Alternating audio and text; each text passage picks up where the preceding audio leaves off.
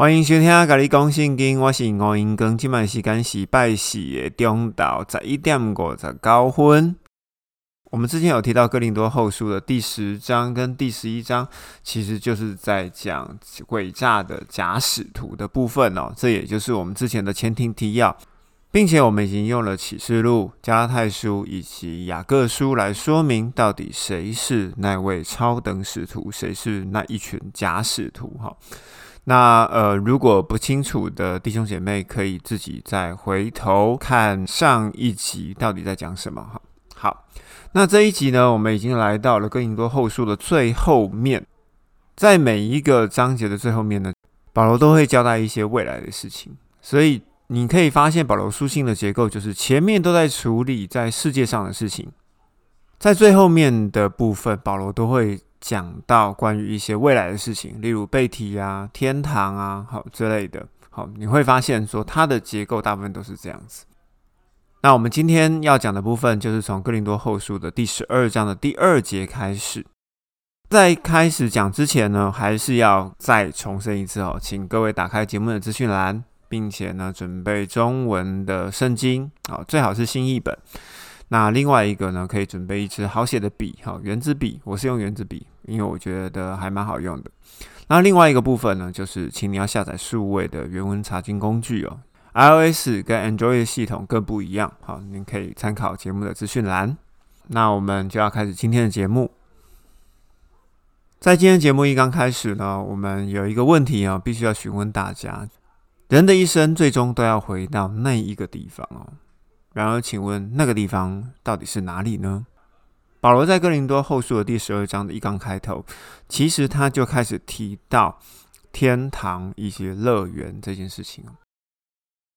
保罗认识一个人，在十四年前被提到了第三层天，然后这个人呢，在提到乐园里之后，听到难以言喻的话，这是记录在哥林多后书的第十二章的二到第五节。我们难免会问哦，到底乐园是什么？我们来解释一下乐园到底是什么。我们都知道，灵魂在这个世界上，哈，就是在我们肉身的里面，就一定都会犯罪，对吧？好，不管你是眼睛的、嘴巴的、耳朵的，或者是呃行为的啊，都多多少少都会有啦。就是闯个红灯，说个小谎。你一定都会犯罪的。我们用最高最高的标准下去看哦，不是你会有，我也会有，这是很正常的，因为我们在这个世界上嘛。所以说，当灵魂离开了肉体，也就是死亡的时候，灵魂就会被算总账嘛。这个道理我觉得应该是很简单的哈，大家都了解。如果灵魂离开了肉体，而灵魂不被刑罚，诶。这个是什么？法外开恩，庭外释放，还是就被 就被保释了？哈，就是被被保出去了。其实呢，只要灵魂在脱离肉体之后，也就是死亡之后，不被刑罚，其实呢，那个地方就叫做乐园。好，不被刑罚的地方，其实就叫做乐园。那圣经里面有指的说乐园到底在哪里呢？圣经中指的乐园其实有三个地方哦。我们可以来看一下创世纪的第三章，第一个乐园其实就是在地上的伊甸的园子。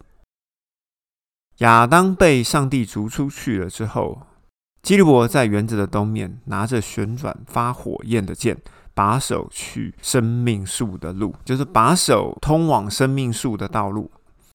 那我们来想象一下哈，在你的眼前有个园子，哈，好像好像在看地图一样，在你的面面前有个园子，它的上方就是北，下方就是南，左边就是西，右边就是东。在这个园子，好，这个这个地图上的园子呢的东边啊，也就是右手边。有旋转发火焰的剑，就是禁止人要从这个地方再进来哦。所以人在哪里？所有的人都在这个园子的东边。好，所以我才要在东边设这样子旋转发火焰的剑嘛，对不对？所以所有人都在园子的东边。亚当跟夏娃呢被赶出园子的时候是往哪边赶？就是往东边赶。亚当跟夏娃知道说，有一天我死掉了之后，也就是灵魂跟肉体要分开的时候，我会回到那个乐园里面，回到那个园子里面。那回到那个园子呢，就必须要往西走，对吧？好，要往西走，也就往往你的左手边走，哈，就往西走，你才会回到这个园子里面。所以，我们就可以知道，哈，千古流传的东西，哈，西方极乐世界哦，其实就是从这边来。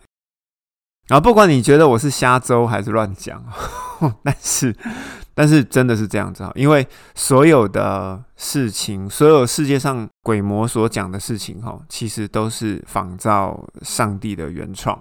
我们要知道这个逻辑啊。好，如果你知道这个逻辑的话，你才会知道说哦，所以很多的经典的东西，其实追根究底，全部都要回归到圣经上来。并不是说我把这个东西掺一点，那个东西掺一点哦，是真的。所有东西回归到最后，全部都会回归到圣经上来。哈，好，这是第一个在地上出现的乐园，在创世纪的三章二十四节。第二个乐园呢，是在地下的阴间乐园。好，我们可以看路加福音的第十六章，这边有写啊，有一个旧约的选民，这个人是个乞丐。回到了亚伯拉罕的怀里。那为什么会说回到亚伯拉罕的怀里哦？亚伯拉罕是旧约的选民，是吧？亚伯拉罕他里面有圣灵吗？哦，其实没有。圣灵是在新约的时候才会进入到人的灵魂里面，所以旧约所有说的先知或者是异人都没有圣灵的进驻。既然是这样子，亚伯拉罕的怀里。那就是跟亚伯拉罕在一起嘛，在亚伯拉罕这个旧约的时代里面，亚伯拉罕能够上天堂吗？哦，那个时候并没有天堂哦。所以说，所有的灵魂，好，所有在旧约里面的选民，好，这些异人的灵魂，都存放在阴间的乐园，好，都存在阴间的乐园。所以说，在路加福音的二十三章的四十三节里面，在十字架上的耶稣。就对了，旁边那个也在十字架上的罪犯说：“今天你必和我同在乐园里。”这个乐园是哪个乐园呢？就是在阴间的乐园。所以我们要知道一件事情哦，没有圣灵的灵魂只能在阴间哈，也就是在地下的乐园里面，并没有上天堂。第三个乐园的地方呢，就是新约的天堂哈，也就是在天上。在约翰福音第十四章的二到三节，耶稣说：“我在父的家里面有许多房间。”其实原文的翻译是“房间”呐。房间的翻译用另外一个角度讲，应该是讲地方。所以你在圣经里面你看到说它是个地方，好，就是它是一个范围，它是个空间。而如果没有，我怎么会曾经对你们说我要去预备地方给你们呢？所以说，天堂这一个乐园以前，好，也就是说，在旧约时代里面是没有的。到耶稣要升天以后，天堂这个地方才开放给灵魂，对吧？好，OK，我们要有这个概念哦。好，是耶稣之后，天堂才被开放的。好，我继续讲经文。若是我去预备地方给你们，将来我再来就接你们。到我那里去，使得我在哪里，你们也在哪里。这是约翰福音的十四章的二到第三节。所以我们可以知道，耶稣要去了之后，天堂这个地方才存在。天堂呢，也是不被刑罚的地方。所以说，天堂也是一个乐园。从刚刚所说的，地上有伊甸园，地下有阴间乐园。天上呢有一个新约的天堂，也就是新约的天堂乐园。所以在圣经里面呢有三个乐园。讲到这里，你觉得像不像民间信仰的三观？你们知道三观吗？天观、地观、水观，空间的三元论，好，其实也是从这个地方来的。那天观、地观、水观呢？水观就是什么？水观就是台湾民俗里面讲的中元节。那水观就是管阴间的。所以就会有一些好兄弟，这样这样子你们就连得起来了哈。其实就是 就是这些事情。因为呢，我们要知道，地上的鬼魔，也就是这一些邦国守护神，也就是这些堕落天使，他们都不是随便讲讲的。他们并不是说哦，有一个天地，有一个阴间，其实都他们都不是随便讲讲的，因为呢，他们都是模仿上帝原始的创造。我们要来回到哥林多后书的第十二章第四节里面呢，他有提到这个人被提到乐园里面去。那这个乐园是哪一个乐园呢？因为天堂其实有三层，好上中下三层。这个第三层是哪一层呢？其实就是最底层的那个乐园啊，最底层。为什么第三层为什么不是最最顶的那一层？哈，就是最上面那一层。因为上帝的面不能随便看的，知道吗？见到上帝的面就是你死，你完全死掉了以后，你才看得到。讲到这里呢，我们要来解释一下天堂的样子。哦，那基本上呢，我没有去过天堂，我也没有灵魂出窍的经历。但是呢，我跟保罗一样，也认识有一个人曾经有灵魂出窍过，所以我可以夸口一下哈。OK，那我们来看一下天堂的样子。如果我们要了解天堂的样子，我们就可以从摩西的会幕先来了解。摩西的会幕中，我们可以看到最里面的那一层是至圣所。那至圣所呢，只有大祭司可以进去。好，那里面放的呢是施恩座，哈，也就是约柜。整个用金箔做起来的一个柜子嘛，哈，然后上面有两个六翼天使护卫了这个施恩座。这个施恩座在旧约里面讲的是什么？这个就是上帝的座位，好，上帝的位置。那上帝位置是只有一个哦，不是只有一个哦，好，没有什么耶稣坐在他的右边，没有这回事哈，就是只有一个，就只有一个位置。好，所以至圣所呢是大祭司才能够进去，在至圣所的外面那一层呢。那就是圣所啊，圣所也就是内院。内院里面放的东西是金香炉、金灯台以及橙色的桌饼。是有谁可以进去呢？其实就是有职分的祭司可以走到这个里面。第三层呢，最外一层呢，就是外院。外院呢，就会放着祭坛，好以及铜海，是无职分的选民啊可以走进去的地方。这些无职分的以色列人。就从大门带着自己的生计啊走进来，第一个会碰到什么？会碰到祭坛嘛？那他们就献祭了以后就走了。为什么铜海要放在后面呢？因为铜海是让祭司做洁净的，好手脚要洗过。原本的规定是，这些祭司要进入圣所之前，必须要整个人下到铜海里面去，把整个人洗干净，然后才能够进入内院，哈，也就是说到圣所里面去。可是这样太麻烦了。他们就做了一些调整哈，之后就只要把手跟脚好洗干净之后就可以进去了哈，就代表说你原本已经在家里面全部都已经洗干净了，全身都已经洗澡洗好了，已经干净了，只要来同海这边洗洗手、洗洗脚，好洗干净之后，你就是全身都洁净了，就能够进入圣所。这个就是摩西的外中内哈三层，第一层、第二层、第三层，至圣所跟圣所以及外院的部分。天堂呢？天堂其实也是这样子哈。那我们由下而上来看好了。天堂呢，也是有个大门。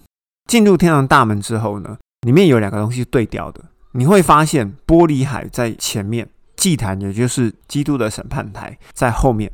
为什么要这样子呢？因为进入天堂，每一个人都要先洗干净。所以说，在天堂的大门的前面，其实它就是水晶湖，也就是玻璃海。当人洗干净之后呢？你才能够进入天堂，然后呢，站在基督的审判台前。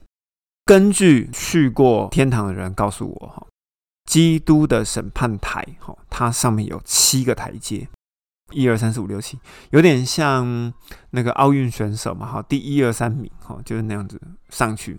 因为他没有告诉我真正的形状长什么样子，哈，也许是像长长的一个楼梯，哈，一二三四五六七一直上去。也也许是哈，中间最高，然后旁边越来越低。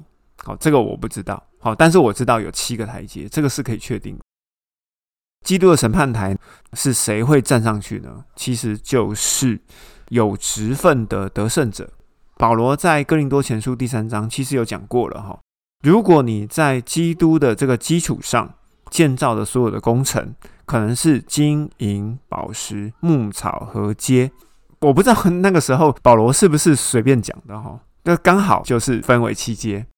那这七阶呢，我个人认为了，好，这是我个人认为哦，好，这个不代表说天堂是不是真的是这样子哈。我个人认为，在启示录的二三章的七个得胜者哈，二三章每一封教会书信的最后面，他会说得胜者可以怎样，得胜的可以怎么样。好，七个，你去仔细看一下哦，这七个呢，一阶一阶上去哦，其实就跟金银宝石木草和阶。排列其实是一样的，因为最低阶的得到的是什么？是可以得到生命果，对不对？最低阶的嘛，可以得到生命果，就是你只是活着。最高阶的呢，可以跟基督同坐宝座，有吧？有吧？好，你们可以去看一下哈，《启示录》的二三章。所以我自己个人认为啊，这个东西是这样子对在一起的，也就是说，第二层。其实就是这七阶里面的后面六阶存在的这些管理者的位置。那最高阶的呢？只有最高阶的可以见到上帝的宝座。好，因为第七阶的得胜者就会跟基督同坐在上帝的宝座上。在节目的说明栏里面，和是什么东西，阶是什么东西？哈，你们可以稍微看一下。所以我们可以知道。天上的结构跟地上的结构其实是一样的，所以，我们由摩西的会幕，我们就可以知道天堂到底是长什么样子。用另外一个角度来看哦，我们跟上帝之间的关系，就是我们自己跟我们的配偶之间的关系，这两个东西是对照在一起的。如果你们可以知道我们跟上帝之间的对照是这样子。你就会知道说你的界限到底在哪里。有刚刚我们有提到乐园以及天堂的样子哦，我们可以知道，在旧约里面所称义的灵魂，因为没有圣灵的内住，所以他就只能在亚伯拉罕的怀抱，也就是在阴间乐园。那新约所称义的人呢？好，不管你是希伯来人，你是希腊人，或者是外邦人，好，只要有圣灵的内住。你才能够住在天堂的乐园里面。我们来看哦，这个新约旧约的分界点到底在哪里呢？我们先讲旧约。旧约是在创世纪的二章第七节，上帝用地上的尘土造人，将生气，哈，也就是生命之气啊，这个东西其实就是圣灵，吹到他的鼻孔里面去。他就成了有灵的活人，其实应该说，他就成了有圣灵的活人，名字叫亚当。亚当后来为什么没有圣灵了？因为他就吃了不该吃的果子嘛，然后被赶出去嘛。在吃果子的那个时候，圣灵就离开了他。好，所以呢，亚当就是成为没有灵魂的死人。好，所以耶稣才会讲说，任凭死人去埋葬他们的死人。好，可是埋葬死人的人明明就是活人啊，怎么会是死人呢？因为他们的灵魂里面没有圣灵啊，所以对于耶稣而言，那些人其实就是死人。所以任凭死人去埋葬他们的死人，其实他意思是这样子。那另外一个呢，我们要来讲说新约的开始是在什么时候？新约的开始是在约翰福音的二十章的二十二节。耶稣对门徒吹了一口气，说：“你们领受圣灵吧。”所以说，那一口气是什么？那一口气就是上帝吹的生命之气。那一口气其实就是圣灵，就是住在你灵魂里面的圣灵。所以旧约的开始跟新约的开始，其实都是吹了一口气。那当然，我曾经之前有解释过哈，上帝就是耶稣，耶稣就是上帝哈，他们两个其实就是同一位。耶稣并不是上帝之子哦。那我们在罗马书的一刚开头，我还会再重新再说一次哈。好，那我们就知道旧约跟新约的分界点到底在哪里。接下来我们要提到保罗说身上的刺，好，这个刺在哥林多后书的十二章的第七节。有一根刺加在我的身上，就是撒旦的差役来攻击我，免得我高抬自己，就怕自己骄傲了。在二零一四年十一月呢，我曾经上过新加坡城市丰收教会造人牧师的课程。他说：“人呢只有三个弱点。”哎呦，人的弱点这么少？对啊，人的弱点真的只有三个哈。好，就是三 G 的问题。第一个就是 glory，glory 就是名声，好，或者是出书、大教会、大单位、大头阵，好，就是荣耀。这个问题啊，哈，就是名声的问题。第二个呢，就是 gold，就是金钱、奉献、物质、名车、豪宅，好，这个就是人的第二个问题。第三个问题呢，是 girl 或者是 guy，就是性、暧昧、同居或者是社群的网络关系。人的弱点不外乎这三个。当我们自己承认自己的弱点的时候，并非是为了要博得同情。而是请圣灵哦，请诸位，就是我在身旁的各个肢体，来盯着自己，免得在暗处的自己哦，抵挡不了罪恶的诱惑，而所传的都白传了。所以，我们每个肢体，其实大家互相连接在一起，其实是非常重要的，因为我们可以互相帮助，也可以互相提醒。那才是真正的一体啊！好，这个是在哥林多前书的第十二章的部分，之前有讲过。如果想要了解合而为一的一体，那请你去听我的节目啊，在哥林多前书的第十二章有解释。曾经有一个人跟我讲过，就是说，我们就是要在基督里刚强啊。什么叫基督里刚强？是你要靠你自己站起来嘛？可是我看起来，在哥林多后书的第十二章九到十节，并不是这样讲的哦。好，来，我们来看一下这边的经文。基督说：“我的恩典够你用，因为基督的能力在人的软弱上显得完全。”这个软弱应该怎么翻译哦？我觉得人的软弱的翻译应该说，这个人承认自己是没有能力的。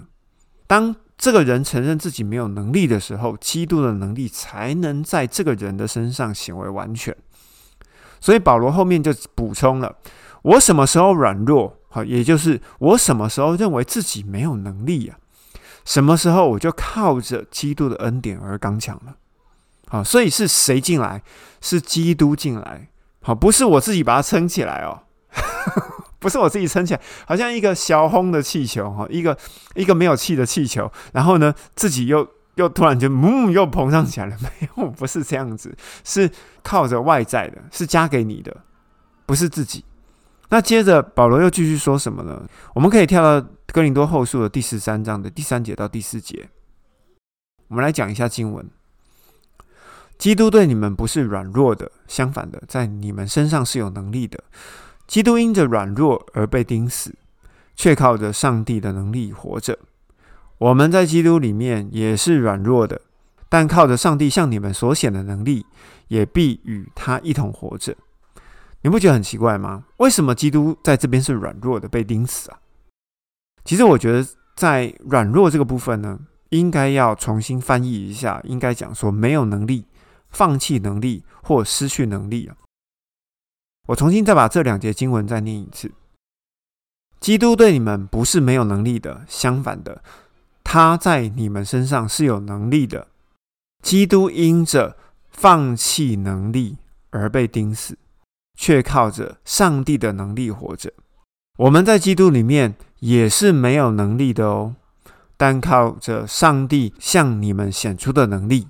也必与他一同活着，这样子有没有比较连得起来？你们有没有觉得这样子比较连得起来？因 为我觉得，如果按照圣经上的翻译哦，我觉得真的啊有一些问题。你要讲说基督因着软弱而被钉死，那你就会常常拿着这句话来讲说，基督也是有人性的啊。其实不是，那是早就已经预定好的事情。所以你要把这些软弱改成。没有能力、失去能力，或者是放弃能力，这样子呢，在这两节经文，我觉得才能够读得通。所以我们要总结一下，软弱与刚强这件事情呢，其实是自己把里面的位置给让了出来，圣灵呢才能够坐进来，才能够掌权嘛。所以保罗说：“我活着不再是我，因为基督在我里面活着。”其实他的意思其实就是这样子，因为你放弃了你自己的自主权，你把你的自主权全部都交给圣灵，你交给了上帝，因为他那个时候才能够完全的掌权你的生命。接下来，其实保罗就拉拉杂杂的讲了一堆哦，例如说保罗成了愚妄的人，就是他很生气。那还有谁是超等使徒，以及保罗是否为使徒的凭据，这个之前保罗其实都已经讲过一次了，我们就不再多做解释。那这边我们来讲一下哥林多后书的成书时间。保罗自己说，他打算第三次去哥林多。这段经文记载在哥林多后书的十二章十四节，这是一个未来完成式哦。为什么要这样讲？我们可以从使徒行传来了解到，第一次保罗去哥林多城住了一年六个月，好是在第二次保罗第二次旅行的时候，在使徒行传的第十八章。第二次保罗去哥林多城是住了三个月，好，也就是第三次旅行，记载在。使徒行传的二十章第三节，所以在第一次去过，第二次又去过，离开了哥林多城之后，在特罗亚通宵祷告之前，唯一长时间停留的地方，只有在菲利比哦。我们可以看使徒行传的二十章的第六节。所以呢，哥林多后书是在菲利比完成的，交给了提多。这个信呢，就送往了哥林多城，保罗才搭船前往特罗亚。呃，这边是交代一下哥林多后书的写作时间。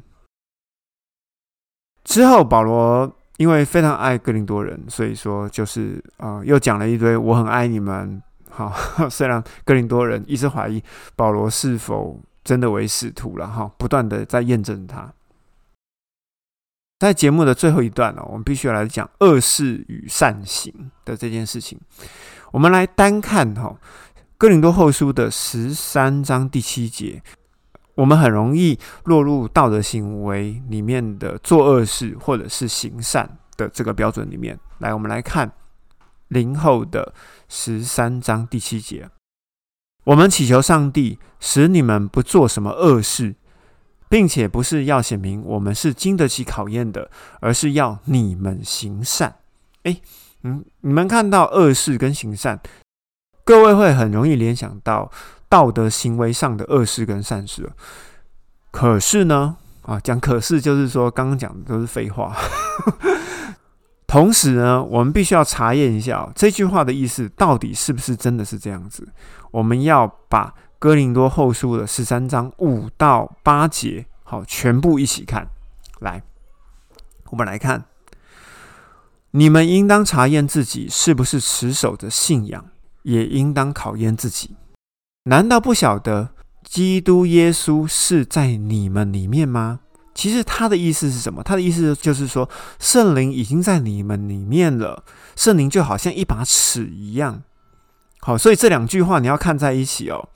圣灵如同一把尺一样，难道你们不能够查验自己，不能够考验自己是不是持守的这个信仰吗？哦，他的意思是这样子哦。好，我们继续往下念。我们祈求上帝使你们不做什么恶事，这并不是要显明我们经得起考验，而是要你们行善啊？什么？这不是在讲信仰吗？为什么又会讲到恶事跟行善呢？那保罗在后面那一句又继续补充的。我们不能做什么事情也要来违背真理，只能维护真理。OK，所以保罗在讲什么？讲的是信仰跟真理，并不是道德上的恶事与举善事哦。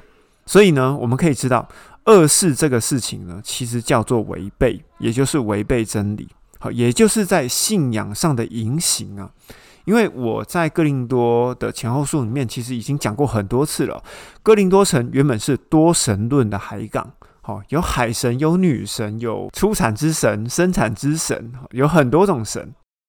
保罗一直在警告的是什么？你们信了上帝之后，你们不能再去拜其他的偶像，也就是信仰上的言行。这个在哥林多前书的第六章十三节这边有提到。那另外一个部分，什么叫行善？行善其实就叫做顺服，顺服就叫做维护真理，也就是顺从真理。